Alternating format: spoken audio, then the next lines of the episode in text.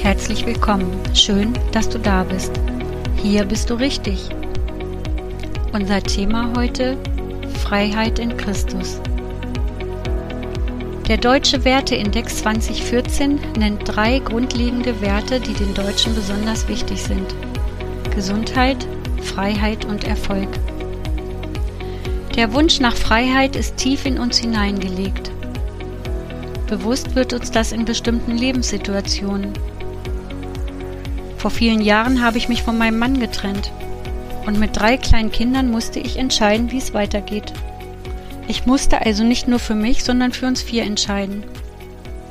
Und ich wollte gern unser Haus behalten. Sie sollten ja nicht auch noch ihr Zuhause verlieren. Aber kurz danach ging mir auf, ich wäre weiter abhängig von meinem Mann, heute Ex-Mann. Er hätte mich in der Hand, denn wenn er nicht zahlt oder ausgezahlt werden will, dann würde es schiefgehen. Ein nicht kalkulierbares Risiko. Was also tun? Jesus beantwortete meine Frage. Er antwortete, du brauchst das Haus nicht. Also habe ich beschlossen, das Haus zu verkaufen, und wir haben es mit Gewinn verkaufen können. Für jeden blieb einiges über nach Ablösung des Darlehens. Das Geld vom Verkauf hat mich zwar erstmal unabhängig, aber nicht frei gemacht. Und gerade in dieser Zeit habe ich einen unstillbaren Drang nach Freiheit gespürt. Ich wollte nie wieder abhängig sein. Ich wollte frei sein, auch mit drei Kindern. Und in dieser Zeit kam Jesus in mein Leben. Eines Tages war er plötzlich da.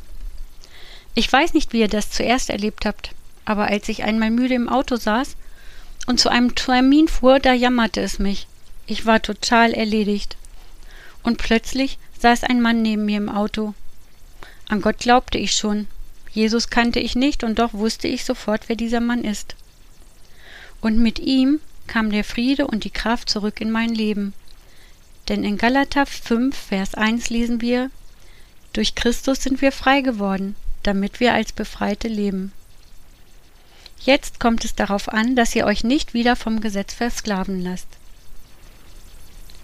Was bedeutet das?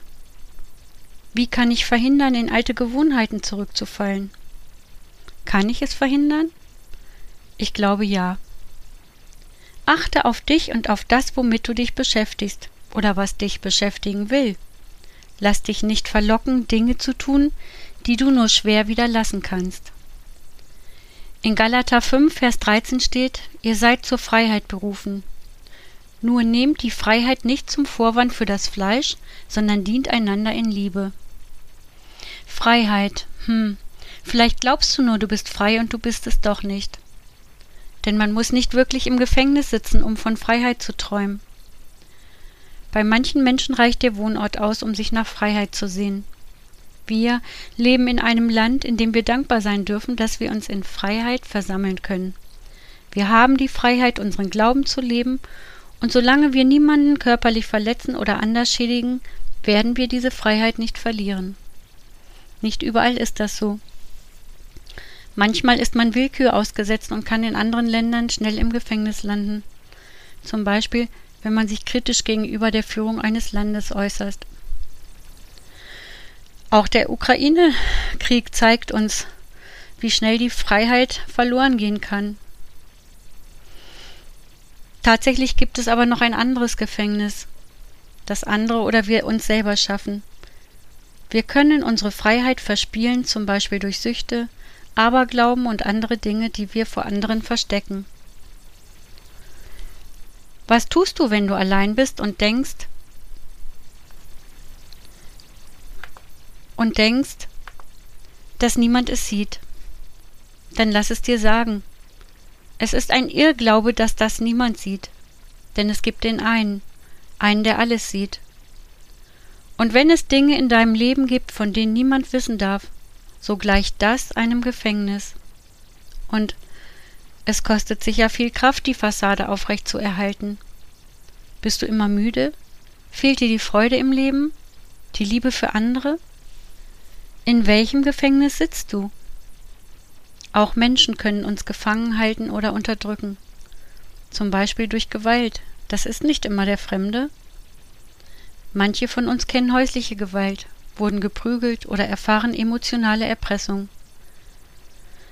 Vorgesetzte können uns durch Machtmissbrauch bedrücken und uns die niedrigsten Aufgaben geben, damit sie sich groß und wir uns klein fühlen.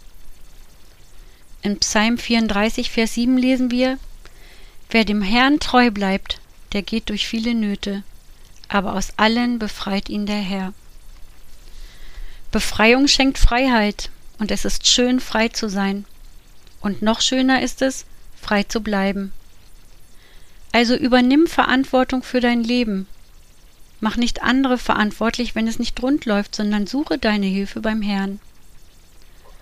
All das, was uns die Freiheit nehmen will, kann seinen Schrecken verlieren. Es muss keine Macht über uns haben. Denn Jesus ist gekommen für die Müden und Schwachen. In ihnen beweist er seine Kraft, und er gibt ihnen die Macht, Gottes Kinder zu werden. Er ist nur ein Gebet weit weg. Und wenn du glaubst, du bist zu schwach, dann lass dir sagen, er hat die Kraft und auch die Macht, denn Christus lebt in dir, wenn du ihn lässt. Abschließen möchte ich mit Römer 8, Verse 1 bis 2. So gibt es nun keine Verdammnis für die, die in Jesus Christus sind. Denn das Gesetz des Geistes, der lebendig macht in Christus Jesus, hat dich frei gemacht von dem Gesetz der Sünde und des Todes. Und unsere Freiheitsstatue ist das Kreuz. Zum Abschluss möchte ich beten und wenn du magst, mach mit und sprich mir nach. Lieber Herr Jesus, du hast die Macht und die Kraft. Reiße alle Mauern nieder, auch die, die wir uns selbst geschaffen haben. Danke für die Freiheit, die du uns gibst. Hilf uns dabei, sie festzuhalten und sie uns nicht rauben zu lassen. Und mache uns unabhängig von der Meinung anderer. Denn du bist der Herr, der Freiheit schenkt. Amen. Und wieder möchte ich dir Gottes Segen für die kommende Woche zusprechen und für all das, was vor dir liegt.